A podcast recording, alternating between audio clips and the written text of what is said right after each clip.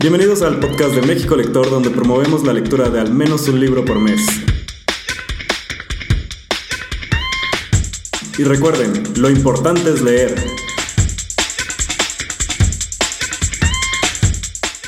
Bienvenidos esta noche a esta grabación del podcast de México Lector.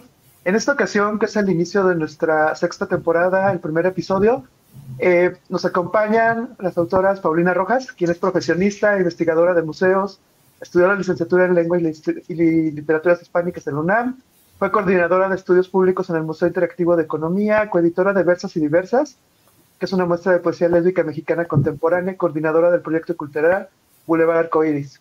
Su primer poemario, Estos vieron el sol quemar el pastizal, se publicó el año pasado, en el 2023.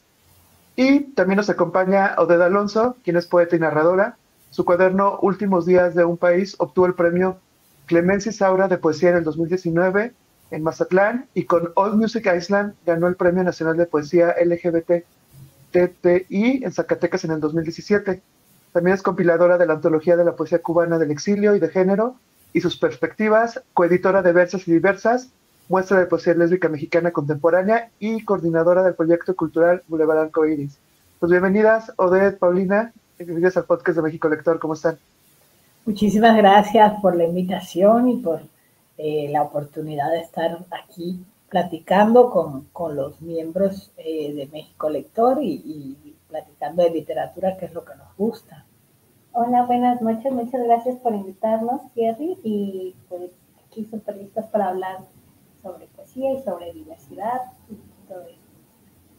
Y precisamente como titulamos este podcast de Versas y Diversas, cuéntenos cómo surge esta idea de crear Versas y Diversas, esta antología, además de también el reto que les implicó crearla, eh, y también si nos pueden comentar de algunas autoras que nos podemos encontrar. Eso siempre lo cuenta más bonito Paulina. bueno, pues eh, Odette y yo somos, somos esposas, somos compañeras de vida y ambas somos escritoras. Entonces, parte de, lo que nos une es la poesía, la literatura escrita por mujeres y sobre todo la, literatura y en este caso la, poesía escrita por, eh, bueno, no iba a decir por mujeres lesbianas, pero no, en específico la poesía lésbica, porque no toda poesía lésbica está escrita por mujeres lesbianas. Entonces, pues eh, es algo que, está todo el tiempo en nuestras charlas, en, mientras tomamos el desayuno, mientras venimos de regreso del trabajo.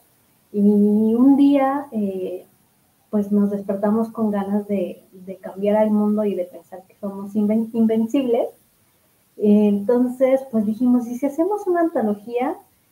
Entonces dijimos, ay, sí, debe ser un proyecto muy bonito y entonces, pues así surgió la idea. Lanzamos la convocatoria a través de redes sociales, hicimos ciertas invitaciones a, mujeres que pensamos que debían estar sí o sí, como es el caso de Rosa María Fiel, Artemisa Telles, Reina Barrera, eh, Sandra Lorenzano, por ejemplo. Entonces, eh, pero, pero la respuesta que tuvimos a través de, las redes sociales de, de personas, de mujeres que no conocíamos, eh, la verdad siempre nos, nos ha sorprendido, hasta este momento nos sigue sorprendiendo porque hay, hay chicas que, que no conocemos en persona, pero que pues ya nos conocemos porque tenemos sus textos, porque sabemos que existen y, bueno, así fue que, surgió la idea. Eh, eso fue en 2018 que lanzamos la convocatoria, pero bueno, la antología eh, vio, vio luz hasta el 2021, ¿no? 2020, finales de finales, diciembre de 2020. Finales de 2020, entonces pues también es una, una hija de la pandemia nuestro, nuestro libro, nuestra, este, nuestra muestra, porque no le decimos antología porque sabemos que faltan muchas, ¿no? Pero bueno, en ese momento esas eran las, las mujeres que conocíamos y, y finalmente pues aquí están, diversas y diversas. Son 54 poetas de, varios estados de la, República, son casi 100 poemas en el libro. Eh, hay escritoras reconocidas como las que eh, mencionó Paulina hace un ratito, y también eh, chicas nacidas a finales del siglo pasado, que ya todo, casi todos somos gente del siglo pasado, a finales del, del, siglo XX, pero en los últimos años, las más jóvenes, creo que hay una nacida ya en el año 2000 y las más jóvenes en el año 99, es decir, que hay eh, por lo menos tres generaciones de poetas incluidas e interactuando dentro de esta, de esta muestra de, poesía lésbica. Ahorita que, comentaba Paulina que despertaron un día y decidieron vamos a cambiar este el mundo, vamos a crear este libro, eh, ¿cuál es para ustedes o cuál creen ustedes que es la importancia de que la diversidad tenga más espacios en la literatura? Pues es la importancia, eh, eh, la importancia es que es un tema como, como tantos otros temas y que por lo tanto merece eh, ese espacio que tienen otros temas en la, en, la literatura. Eh, por muchos años todas las, las eh, muestras de literatura, sobre todo de la sexualidad, incluido el erotismo heterosexual, fue, han sido vistas como literatura menor y, es, o como subgéneros. Y realmente es absurdo porque eh, son literaturas que, como la vida misma están presentes y, que, que, transmiten eh, las realidades de, la vida misma en, las páginas de, estos libros, en los poemas, en los cuentos, en las novelas. Entonces, es importante porque es una parte de la vida y porque además eh, es una literatura en la que muchas personas se van a encontrar a sí mismas y eso es importante, eso tú siempre comentabas, eh, cómo tú te fuiste acercando a la literatura lésbica eh, buscando respuestas a tus mismas preguntas, ¿no? Sí, una, una parte importante del arte es que te ayuda a encontrar las respuestas que, que estás buscando, ¿no? Entonces, yo recuerdo que en, que en, el momento en que yo eh, asumí que me gustaban las mujeres, que me sentía atraída por ellas, pues de pronto, o sea, a mí me pasó con ese tema, ¿no? Pero hay muchos temas en que de pronto te sientes en soledad o, tienes ganas como de platicar o, no sé, como ver que lo que tú estás sintiendo no es algo, eh, no, no es algo extraño. Entonces, la importancia del arte, en este caso de la literatura o, de cualquier otra expresión, es que te permite conectarte con, esos otros que, en algún momento eh, sienten o sintieron lo mismo que tú, ¿no? Eh, y, por eso para nosotras es muy importante darle paso siempre a la literatura de la diversidad, porque nos gusta crear esos puentes nos gusta crear eh, esos diálogos, incluso entre otras generaciones, ¿no? O sea, la, realidad que vivió Rosa María Rofiel o Reina Barrera no, no es la misma a, la que viví yo, que, yo nací a mediados de los 80, o que la que vivió Citlay Santos, que parece que nació en, el 2000, ¿no? Pero hay cosas que a, que a todas nos tocan, ¿no? Y hay cosas que, que de pronto podemos tener esa conexión, ¿no? Y hay cosas que, que también nos ayudan a ver cuál ha sido el camino ganado en, en esta historia de, de, la lucha por los derechos LGBT y cuáles son los vacíos que aún nos falta por llenar. Exactamente. De hecho, eh, bueno, yo les cuento la anécdota que yo de Alonso la conocí precisamente en la primera edición que tuvimos de, Orgullo Lector, eh, justo en los inicios del club en el 2019 eh, y fue por esta curiosidad que teníamos de encontrar libros LGBT en México que no fueran los tradicionales, que nada más este, conocíamos así en librerías, El vampiro de la colonia Roma, o Busca algo de Oscar Wilde. Y entonces este, nos quedamos como muy limitados y en este primer año de la iniciativa, pues fue como llegamos a Odette, porque realmente la manera de llegar fue como entre recomendaciones, que me dieron su nombre, ya le mandé un correo y ahí estuvimos este, generando estas recomendaciones en los primeros años. Y eso me lleva a pensar que me gustaría saber, este, ustedes también qué opinan de cómo ha cambiado, si creen que se ve un panorama más optimista de que ya hay más diversidad de literatura, ya se ve como que es más accesible o todavía falta más camino por recorrer?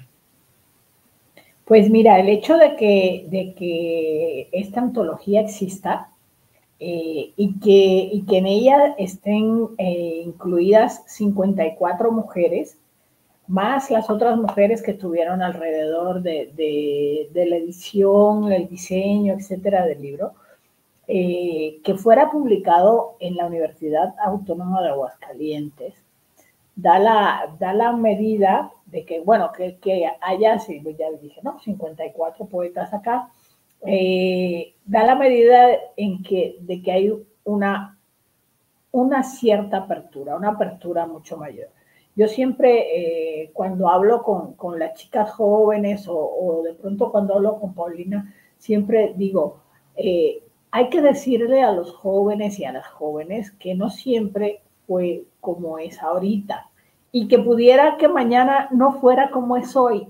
Entonces eh, hay que tener como, como la conciencia de que lo que tenemos ahorita es la lucha de muchos años y de muchas personas tratando de, de conseguir estos derechos que ahora puedes, podemos eh, disfrutar, ¿no? De, de pues nosotros andamos en la calle de, de, la mano no sin que en ciertos momentos digas, no, aquí no, debe, no debemos eh, tomarlos de la mano porque puede ser eh, peligroso, fíjate, y a estas alturas eh, de la vida.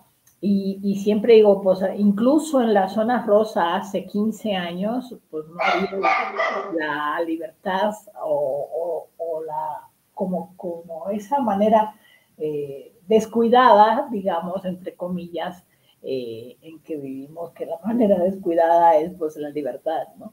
De, de, poder hacer ciertas cosas. Entonces yo creo que sí, o sea, yo, yo he, he vivido eh, las dos épocas y, y, tampoco tú es que estés tan lejos de eso, ¿no?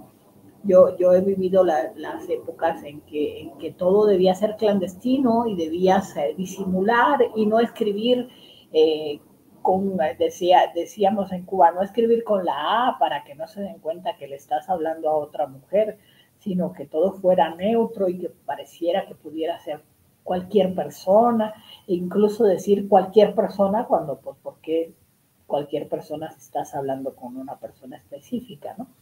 Entonces, yo, yo creo que sí, que, que han cambiado mucho las cosas, pero que que tampoco nos debemos sentir confiados de que lo que hemos logrado es eterno. Eh, eso hay que cuidarlo día a día y hay que tratar de que no, de que no haya un retroceso en, en esos logros y en esas eh, cuestiones que ahora son eh, aparentemente más fáciles. Y justo en, precisamente el año pasado, en junio, en algunas de las entrevistas estuvimos mencionando el tema, por ejemplo, de la censura de libros que estaba pasando en Estados Unidos, pero que eso no significa que no pueda estar pasando también en España, en algunos libros, que en México en algunos momentos pues también lo podemos llegar a volver a vivir. Libros, películas, entonces todo este tema de arte que abre espacios para sentirnos identificados, identificadas, que, que en algún momento pues se vuelva a regresar y que vuelva a haber esta censura. Entonces hay que estar como muy atentos porque pues no siempre, como dices, no siempre ha sido como es ahora y posiblemente podría ser como es antes si dejamos que avancen ciertas cosas, ¿no?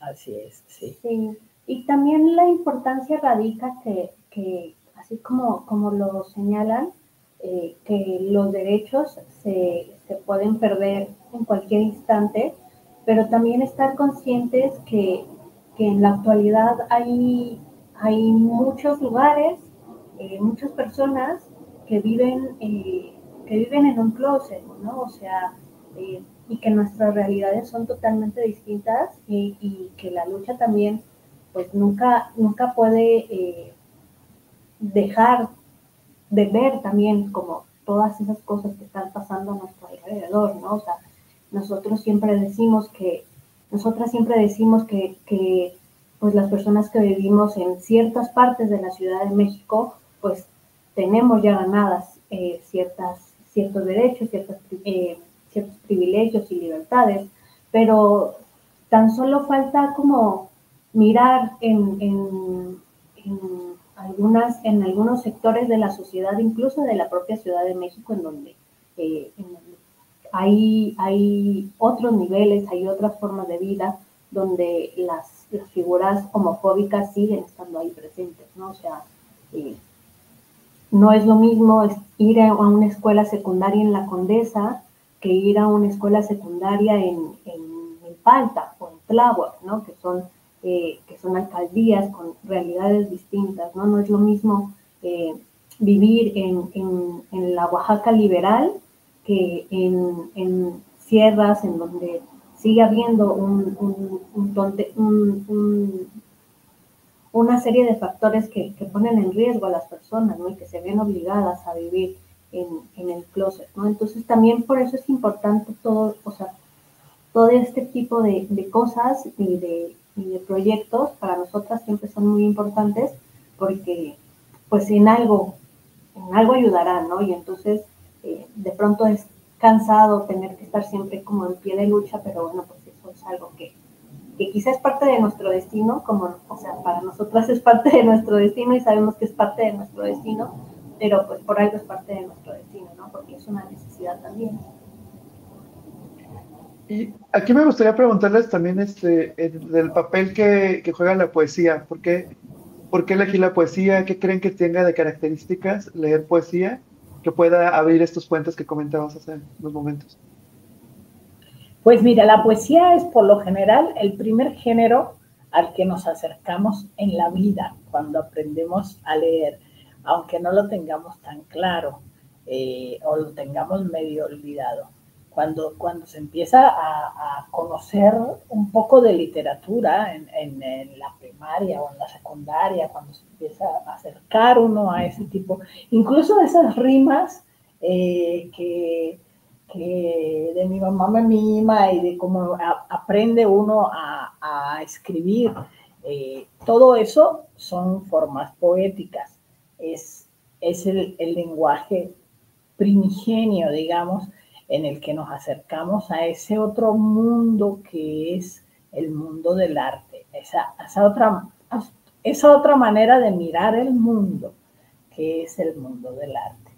Entonces, eh, eso está en la naturaleza humana, pero después vienen todos estos prejuicios que dicen, no, no entendemos la poesía, no, no, eh, es un género muy difícil, no sabemos lo que están queriendo decir, pero muchas veces eso se dice sin siquiera haberse acercado a la poesía, ni haber intentado ese acercamiento.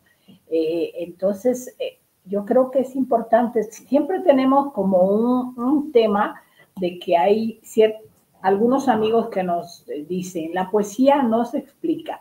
Eso es un sentimiento, es algo que uno tiene que sentir y, conectar con, ese lenguaje y con esa manera de decir las cosas que puede ser y que tiene que ser, no ser la manera natural, porque eh, coloquial, porque pues la manera coloquial es para hablar entre nosotros y las otras maneras son para acercarnos a otros mundos de otra, de, desde otras perspectivas. Eh, entonces, los amigos dicen, no, no hay que explicar los poemas y nosotras siempre decimos sí, o sea, sí hay que hablar de la poesía y decir qué es la poesía y lo que representa. Incluso vas a leer un poema y, haces la anécdota, o sea, nosotras por lo general las hacemos, yo sobre todo que soy mal platicadora. Yo digo, no, yo tenía una novia, no sé, y le hice este poema, o pasó este suceso y esto hizo que yo eh, y, como contextualizar un poco lo que vas a leer, porque eso hace que las personas que están escuchando conecten, porque siempre va a haber en esas personas alguien que le haya pasado lo mismo, parecido, y entonces empiezas a decir, ah, mira cómo esta señora dice eso, ah, pues mira qué bonito, ¿no? Y, va produciéndose ese acercamiento, ¿no? Sí, y, y luego eh, está la idea de que la vida está muy alejada de la poesía y de los poemas, cuando en realidad todo el tiempo estamos en contacto con la poesía y con el lenguaje poético, sobre todo. O sea, eh, o sea cuando alguien dice cielo empedrado, suelo mojado, pues es un lenguaje poético, ¿no? O sea, eh, todo el mundo entendemos que cuando el cielo está empedrado, porque las nubes parecen piedras, pues significa que va a llover y por eso el suelo va a estar mojado, ¿no? o cuando decimos... Eh, árbol que crece torcido. Árbol que crece torcido, jamás su rama endereza, pues ese es un lenguaje poético, ¿no? Entonces, eh, me parece que, también otra gran misión es como, como conectar a las personas con la poesía y con el lenguaje poético y que está estrechamente vinculado con nuestra vida cotidiana. Entonces, hace rato yo venía, venía platicando en el coche de regreso y, y, entonces veníamos hablando acerca del el símbolo de las puertas, ¿no? Porque, pues, no voy a decir dónde trabajo, porque ah, donde trabajo hay una puerta, ¿no? Y entonces hay un gran problema de que las personas no fluyen, ¿no? O sea, que había antes un, las personas fluían y ahora no fluyen, ¿no? Y entonces, pues yo comentaba que el símbolo de la puerta es, es un símbolo poderoso, ¿no? O sea, cuando tú ves una puerta, sabes que, que puedes o no puedes pasar dependiendo de si está abierta o si está cerrada. Y que además, si está abierta la puerta, pues no significa que puedas pasar, significa que puedes asomarte a ver si puedes pasar, ¿no? Entonces, el lenguaje simbólico, los símbolos, también son parte de nuestra vida cotidiana.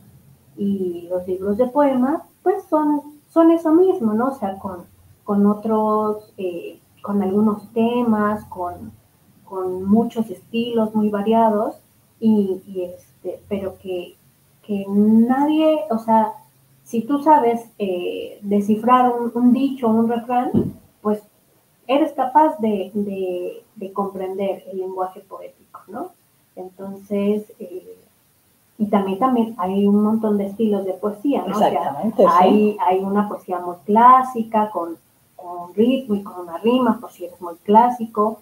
Eh, también hay una, un tipo de poesía muy revolucionaria, por si a ti te interesan los temas muy sociales hay un tipo de poesía más eh, de sentimiento, amorosa, de paisajes, de personas. Entonces, eh, las posibilidades están ahí, ¿no? Y las herramientas me parece que todos las tenemos, ¿no? O sea, ir al mercado, este, y que te digan, o sea, que pongan letreros, también es un lenguaje poético, ¿no? Entonces, pues sí, a veces como que lo primero que tenemos que hacer es como perder el miedo a acercarte. Y eso aplica para todo en la vida. Perder el miedo eh, a, decir, no, yo ahí no puedo entrar porque es que no, no sé o no sé cómo es. No, pues hay que acercarse y ver si puedes entrar. Y de hecho entrar. Y ya después, bueno, adentro tú podrías decir, ah, pues mira, la verdad es que no entendí nada. O decir, ah, no, mira, entendí algunas cosas, ¿no? o sea, es romper esas barreras, todas las barreras que, que, se te ponen en la vida, porque si no te quedas sentada todo el tiempo en el mismo lugar y no descubres nada. Y la verdad que la vida sentada en el mismo lugar es un poco triste, ¿no? Oh. Justamente era lo que les quería preguntar, como de cómo acercar nuevos lectores a la poesía, porque en México Lector lo hemos intentado un par de meses en cinco años y creo que ahorita que las escucho, pues deberíamos de intentarlo todavía más, está promoviendo más estar leyendo poesía, porque lo que entiendo ahora es que pues la poesía evoca, muchísimo de los sentimientos y la realidad también. Entonces estamos inmersos en un mundo que puede estar generando poesía y que podríamos estar más sensibles a leer más poesía. Completamente, sí. Sí, hay que hacer, yo creo que, que a lo mejor debieran eh, buscar ciertas autoras o ciertos autores con un estilo no tan hermético, ¿no? que, permita eh, ese acercamiento primero a, crear el gusto por... A mí, a mí la poesía me gustó mucho porque tú descifras cosas. O sea, a mí no me gusta que me digan las cosas tan claras y ni me gusta decirlas tan claras tampoco, aunque mi poesía ni mi, ni mi literatura es muy oscura. Pero yo creo que lo, bonito del de arte y de todas estas cosas simbólicas es que tú puedas desentrañar esos mensajes. Es como un misterio, ¿no? Como, como una aventura. Tú te metes al libro y, y vas a encontrar ahí cosas que están un poco claras y a lo mejor hay otras que están un poco, bueno, yo me acuerdo cuando empezábamos a leer, había palabras que no conocíamos y entonces tú la apuntabas al lado y luego ibas al diccionario y buscabas también es un, es un asunto de trabajo y de, y de gusto la lectura, ¿no? Ibas al diccionario y buscabas la palabra rara y ya tenías una palabra nueva que decir, ¿no? Entonces, eh, es, es ver la literatura como un poco, como, como reto, como una especie de, juego de, de descubrimientos. O sea, no, no aspirar a que te digan las cosas como tú tienes que, que, o que lo que dice el autor es lo que tú tienes que creer, sino buscar esos otros mensajes ocultos. E, ese es lo bonito, ¿no? Ajá, sí.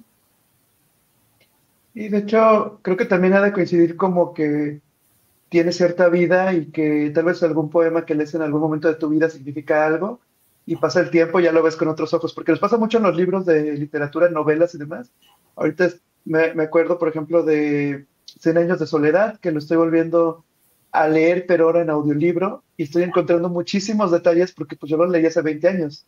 Hasta ahorita, en lugar de verlo como un libro que antes yo lo veía como muy formal, que yo decía, no, es García Márquez, es esta literatura, ahora encuentro muchísimas curiosidades y termina dándome risa muchas cosas y ocurrencias que pasan en ese libro y otras que también dices, pues esto ya no aplica como en estas épocas, tal vez ahorita hay otro tipo de, censura, hay otro tipo de, cosas que dices esto como que ya no está tan bien visto y, eso pasa ¿no? con los libros. Pues creo que la poesía también puede ser muy dinámica por esta parte.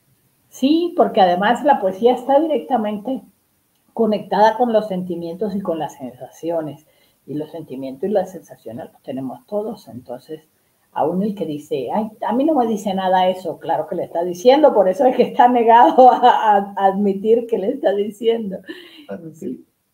Es un reto siempre la lectura, ustedes lo saben bien. Y hablando ahorita también de más libros, este, me gustaría que igual me platicaran de, de lo que han publicado, ahorita por ejemplo de los libros que han publicado en los últimos años que, nos lleguen a contar ahorita los que están escuchando el podcast, qué se pueden encontrar en estos libros que tienen que ver con poesía, qué estilo de poesía, para que también este, tengan esa curiosidad y además de versas y diversas, pues para también busquen sus otros libros. Sí, la, la ventaja de Versas y Diversas es que está en descarga gratuita en, la, en el repositorio de la universidad, en la editorial de la Universidad Autónoma de Aguascalientes entonces, pues ahí la pueden encontrar y la pueden descargar.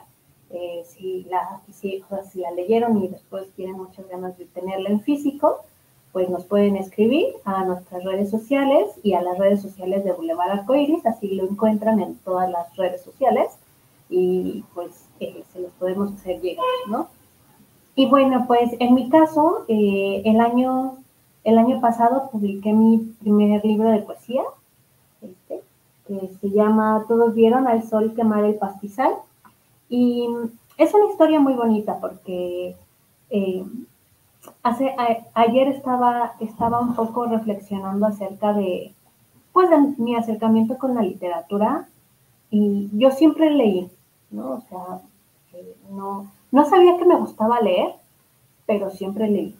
Eh, llegaban todos los meses el Reader's Digest, pues me veo joven, pero no soy tan joven, entonces todavía me tocó hacer las tareas buscando en enciclopedia. Entonces, de pronto me gustaba, como la enciclopedia tenía, pues ya ves que tenía ilustraciones, de pronto me gustaba como ver las ilustraciones y abrirla al azar y, y leer como ciertas partes de la enciclopedia y leía mucho Mafalda y la familia Borrón, cosas que tenía mi papá ¿no? Entonces, eh, yo siempre estuve como muy, muy cercana a la literatura y en algún momento eh, en, el CCH empecé a escribir una serie de cuentitos y después entré a la universidad y dejé de escribir. dejé de escribir porque siempre fue muy imponente el asunto de, la universidad, de la literatura, de los autores y entonces me, entró el síndrome del impostor y dejé de escribir, pero evidentemente pues esas cosas eh, cuando, cuando de verdad son una necesidad, llega un momento en donde pues tienes que hacerlo porque es una necesidad, ¿no? Eh, y hace un par de años empecé, empecé a escribir con más constancia, o sea, como que de pronto tenía escribía algunas cosas, algunos poemitas y los escondía y así. Pero como que hace dos años me permití escribir y, poco a poco fueron saliendo los poemas y de pronto me di, me di cuenta que, los poemas eran mi manera de, estar enojada, ¿no? O sea, porque a mí me cuesta mucho eh, expresar enojo entonces los poemas era, era mi manera de estar enojada y sobre todo es mi manera de, de, ser escuchada, porque también eh, soy penosa, soy, soy mucho más antisocial que Odette, Odette la popularidad. cierto. Yo soy muy parlanchina y tú eres más callada, no que seas antisocial. Bueno, no, no soy antisocial, pero sí soy muy callada, ¿no? Entonces también era mi manera de ser, de ser escuchada. Y ha sido un camino muy bonito.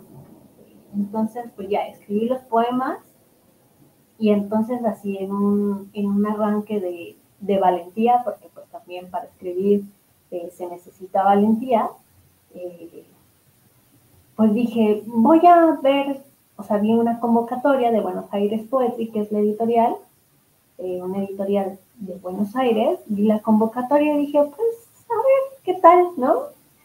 Y, mandé el libro y pues me respondieron y me dijeron que sí estaban interesados en publicarlo y aquí está el, el libro, ¿no? El libro se puede encontrar en Amazon y en algunas librerías de aquí de la Ciudad de México, como Antonia Librería, Somos Voces. Este, el, último encuentro. Así, el último encuentro, que es una librería de Mixquack. Ágora Café, que es una que está en, en, la colonia Roma, muy cerca del metro Chapultepec. Y creo que. Y contigo. Ah, y conmigo también. Ajá. Bueno, yo, yo publiqué también el año pasado un libro que venía escribiendo desde hace mucho tiempo, que se titula Lo que transcurre.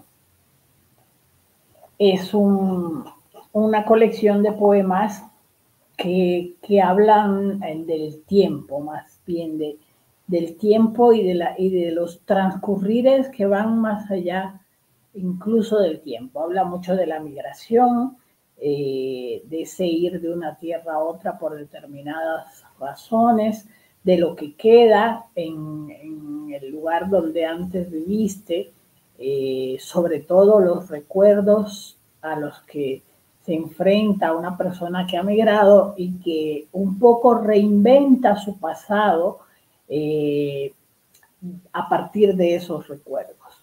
Eh, recuerdos incluso que no son propios, que pueden ser recuerdos familiares, y entonces por ahí está la abuela, está el abuelo, está una familia, una vieja casa, eh, varias viejas casas, fiestas antiguas y todo, todo ese ambiente que está como en, el recuerdo de todos. no es el recuerdo mío especialmente, es un libro bastante colectivo porque habla de, migraciones individuales, que sí puede ser la persona individual que se va de un lado a otro, pero también migraciones colectivas. Eh, y, eso es eh, parte de eso que te decíamos, de que la poesía es una especie de bitácora de lo que vivimos todos, de alguna manera, no es solamente eh, lo que te dice el poeta, porque esas abuelas de las que yo hablo y esas viejas casas familiares son las abuelas y las viejas casas familiares de todos nosotros. Cuando miramos a, un poco atrás encontramos todos ese, ese tipo de recuerdos. Eh, y es un libro que, que se organiza eh, también teniendo en cuenta como una línea de tiempo que va del invierno al verano y a su vez se, va concatenando poema con poema, dando la, noción, la noción de que, de que todo alrededor nuestro está unido por una línea común. Eh, este libro, pues, lo encuentran en, los mismos lugares donde, donde dijo Paulino, en la librería Somos Voces, en la cafetería Agora Café, en el último encuentro, en Amazon, que ahí está eh, para que, pida el libro físico. Y también pues en las redes sociales nuestras y de Boulevard Arcoiris, que es ese proyecto cultural que tenemos nosotras, desde el cual organizamos tantas actividades y tal. Eh, por ahí pues nos escriben y nos ponemos de acuerdo y les hacemos llegar los libros a donde nos digan. Ahorita que, que, mencionas de las actividades de Boulevard Arcoiris, ¿nos podrías contar esto un poco más? Eh, si los podemos seguir en redes sociales o qué es Boulevard Arcoiris para quienes nos están escuchando también. Sí, Boulevard Arcoiris es un proyecto cultural eh, que pretende visibilizar la diversidad eh, sexogenérica. Eh, están eh, digamos que la actividad más eh, constante de hasta ahora de Boulevard Arcoiris es un ciclo que tiene ese mismo nombre en la Feria Internacional del Libro del Palacio de Minería, que justamente el mes que viene comienza y tendremos actividades eh, los días 23 y 23, 24, primer, 23 y 24 de febrero, primero y 2 de marzo, eh, ahí pueden buscar en el programa de la feria. Vamos a tener varias actividades, una lectura de poesía, una charla sobre nuevas narrativas latinoamericanas, eh, una charla nuestra de nosotras dos que, hablará de, la escritura en pareja, más o menos viene siendo como, como contar un poco de esto de, de Boulevard Arcoiris y hay también la presentación de la antología del cuento mexicano que acaba de, salir por suma de letras, eh, antologada por Artemisa Telles. Vamos a estar ahí en, la Feria de Minería, pero además cada mes en la librería El Último Encuentro, que está en la colonia Miscuac, hacemos unas actividades que, llamamos la Peña de Paulio, de, donde también hay lecturas de poesía, hay eh, tocadas de música, y confraternizar ahí y justamente eso que acercar a las personas a la poesía, acercar eh, y, sobre todo con este tono de, la diversidad sexogenérica. En redes estamos.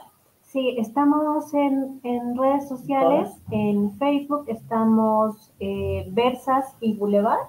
Versas y diversas y Boulevard y Boulevard Arcoiris, en Twitter igual y en Instagram estamos Versas y Boulevard, pero si buscan Boulevard Arcoiris, eh, seguramente les van a salir nuestras redes sociales y ahí pues de manera constante estamos publicando todas nuestras actividades, que aparte son, la verdad sí son muy divertidas. Esta peña de Paul Yodet siempre, siempre hay, o sea, es, son presentaciones o cosas así, pero muy de tono informal, ¿no? O sea, eh, porque justo queremos eso, ¿no? Como ver la literatura como algo que está a nuestro alcance, algo que está al alcance de todas las personas y que finalmente quienes hacemos literatura pues también somos personas y también sabemos reírnos y pasárnosla bien, entonces eh, son muy divertidas.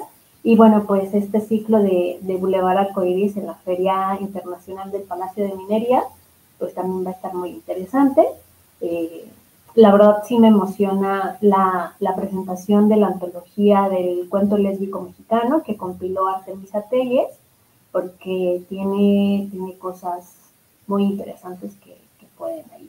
Es como el libro gemelo de, Versas y Diversas, eh, eh, Versas y Diversas en poesía, y hasta, que comienza a brillar, que es, su título en, en cuento, y son 36 cuentos de, autoras también de varias generaciones, desde las nacidas en los años 30, 40 hasta muchachas muy jóvenes. Y, y sí es un libro histórico también porque por primera vez se logra eh, juntar en un solo libro a tantas autoras eh, hablando del mismo tema. la verdad que ahorita que las escucho, es un gran proyecto, las felicito, porque realmente eso que están haciendo de llevar la literatura a más personas, llevar la poesía, que se vuelva algo accesible, es algo que le hace falta muchísimo a, los lectores en México. Que dejemos de creer que los autores son inalcanzables, porque pues podemos ver que pueden estar aquí con nosotros platicando y aprendemos muchísimo de ustedes. Que dejen de creer que no se pueden acercar a la poesía, porque pues ya vimos que la poesía está en todos lados, está en la vida diaria, y pues que no nos perdamos esa oportunidad eh, me encantó esa frase que dices como de, de perder el miedo, de ser valientes para publicar, de probar cosas nuevas como puede ser empezar a leer poesía. Eh, creo que en este podcast nos llevamos muchísimos aprendizajes. Eh, por último, me gustaría también preguntarles de, bueno, estamos ahorita empezando el año, muchos están con sus retos lectores, muchos están viendo qué es lo que van a leer en el año, otros es cómo van llegando los libros.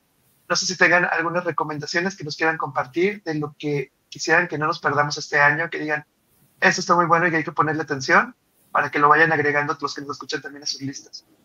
hasta que comience a brillar. Yo creo que sí, yo creo que hasta que comience a brillar, que además está publicado por Suma de Letras, es decir, que es un libro que va a estar en todas las librerías eh, grandes. Eh, es, es un libro al que les sugerimos acercarse. Hay cuentos magníficos, desde cuentos de largo aliento hasta cuentos de microficción, autoras importantísimas, desde Rosa María Rufiel o Beatriz, Espejo, o eh, sí que empieza, creo que empieza con el cuento de, de, de Pitamor, que fue el primer cuento lésbico escrito en México, eh, y están autoras como Ana Clavel o como Sandra Lorenzano o como nosotras, pues, ah, como nosotras, pues, ¿verdad?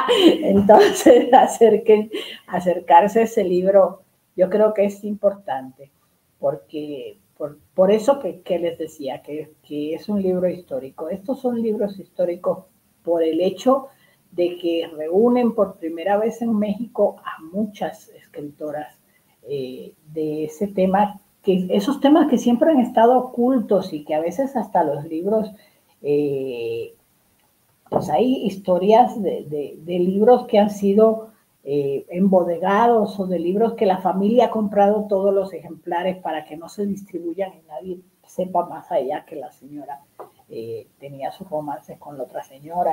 Y esa es una historia real. Esa es una historia real y también la de las embodegadas y tal. Entonces, es volvemos a eso, es un momento en el que, en el que las cosas han cambiado para bien y que ha posibilitado que salgan estos libros, eh, pues que salgan a, la, luz. Sí, además, eh, de pronto eh, nos podemos ir mucho con, con la etiqueta de que es literatura lésbica, entonces yo que soy un hombre gay o una mujer heterosexual o un hombre heterosexual o cualquier parte de, de todo el espectro de la diversidad, eh, puede decir, no, pues, o sea, yo para qué voy a leer eso si, pues, eso no tiene nada que ver conmigo, ¿no? Pero finalmente, eh, pues, lo que nos pasa a, las personas, eh, también le pasa a, las, a, a, a, los demás, ¿no? Hay una, yo escucho un podcast que se llama las hijas de Felipe, que ellas hablan acerca de, de historia y de literatura del barroco. Eh, y entonces tienen una frase que dicen, todo lo que te está pasando a ti ya le pasó a una monja del siglo XVI o XVII, ¿no? Entonces, pues eh, justo es eso, ¿no? O sea, el amor es un tema universal, el deseo es un tema universal, este, los tropiezos de la vida, los éxitos, los fracasos, las amigas, los amigos, los enemigos, las censuras, todo eso pasa en todos lados. Ajá, o sea, lo bueno y lo malo, pues a todos nos pasa, ¿no? Y entonces tú nunca sabes cuál va a ser la historia que, que sí que sí conecta contigo, ¿no? que conecta de una manera mucho más directa, aunque tú pensabas que no. Entonces, eh, pues sí, o sea, más que, por supuesto que la literatura para fines mercadológicos, como dice Artemisa Telles, necesita etiquetas, pues para saber en dónde ubicarlos en los estantes, pero finalmente los temas son. Y hace, hace mucho, muchos años, hace los, en los últimos años ha estado pasando un fenómeno interesante que es una irrupción de escritoras latinoamericanas, eh, es una especie de boom de las escritoras jóvenes latinoamericanas y eso, a eso también hay que estar atentas y atentos y atentes. Eh, en, en, México, por ejemplo, hay, nombres de la literatura mexicana, porque esto pasa en, toda Latinoamérica, pero, pero de la literatura mexicana hay nombres como Fernanda Melchor o como Liliana Blum o como Brenda Navarro o, o como Laura Baeza, que en este momento eh, son nombres importantes en la literatura actual. Eh, eh, a nivel de Latinoamérica están eh, María, María Fernanda Ampuero, está Mariana, esta muchacha, la Mariana, la del pedazo de noche. Bueno, Mariana Enríquez. Nuestra parte de noche, wow, ese libro me encantó. Exacto. Camila Sosa Villada, de las, está Gabriela Cámara, Cabezón Cámara, O sea, hay toda una Fernanda Trías, toda una erupción, Samantha Schweblin, toda una erupción de, autoras eh, latinoamericanas actuales que hay que prestarle atención a ese fenómeno y que además es importantísimo porque es un Mónico Ojeda, porque es un fenómeno eh, que además está trayendo a la literatura una serie de temas que también se mantenían un poco eh, en, el ámbito de los secretos familiares. Lola Ancira, Viviana Camacho, ahí voy acordándome poco a poco de esos nombres. Eh, e, esas cosas de la intimidad femenina o, de, de los secretos familiares o de todos estos asuntos que además nos tocan a todos, a todos y a todas, eh, están ahí en esa literatura. Y es una literatura, una literatura de primerísima calidad, calidad que parece un fenómeno eh, editorial, pero que, que, es un fenómeno editorial porque existe el, el, movimiento en otro lado, o sea, porque esas mujeres están escribiendo, también hay muchos hombres escribiendo, no sé, Antonio Ortuño, eh, también hay, hay muchos hombres escribiendo, no solo mujeres, pero, pero hay que estar atentos a, a, esa, a cantidad de literatura. Antes yo creo que porque pues no había redes sociales, lo más que podíamos hacer era llamarnos por teléfono y decir, oye, ya leíste a fulano o a mengano. Eh, no parecía tal el cúmulo de, literatura eh, a la que tenemos acceso, ¿no? Y, ahorita es una cosa tremenda. A veces uno se, se atormenta de que yo, digo, pues yo no, no, me va a alcanzar la vida para leer toda la cantidad de cosas que hay a nuestro alrededor. Entonces, pues la verdad es que no podemos quejarnos. Sí, son muchas opciones. Eh, algunas sí las hemos leído y se vuelven favoritas de México Lector porque es darse esa oportunidad de descubrir nuevas autoras. Y lo que comentabas ahorita son eh, historias que antes no se habían contado, entonces perspectivas que, que no habíamos visto y que... Cecilia Udave. Ah, Cecilia, Cecilia Udave. Y, y, sigue en la lista y sigue creciendo. Y ahorita que, que lo mencionabas, o sea, me empezaba a acordar de grandes libros que he leído en los últimos años y han sido en estos últimos cuatro o cinco años que, que han aparecido y que estás así siguiendo la trayectoria, que es lo nuevo que han publicado. Y la verdad, bueno, como siempre en los podcasts de México Lector, nos vamos con muchísimos aprendizajes.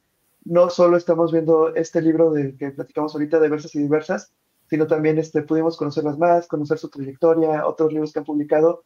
La verdad, nuevamente las felicito por las iniciativas que tienen por acercarle literatura a más gente, que es algo que hace muchísima falta en México, que llegue más gente, que lean, que lean más, que encuentren todas estas posibilidades que hay y pues no me queda más que agradecerles por habernos acompañado y estar aquí con nosotros también. Muchísimas gracias a ustedes y también muchas felicidades porque ustedes también hacen ese trabajo de acercar a tantas personas a la literatura y, de estar pendientes de las novedades y de los clásicos y de todo. Entonces también muchísimas felicidades a ustedes, muchísimas gracias por habernos invitado acá.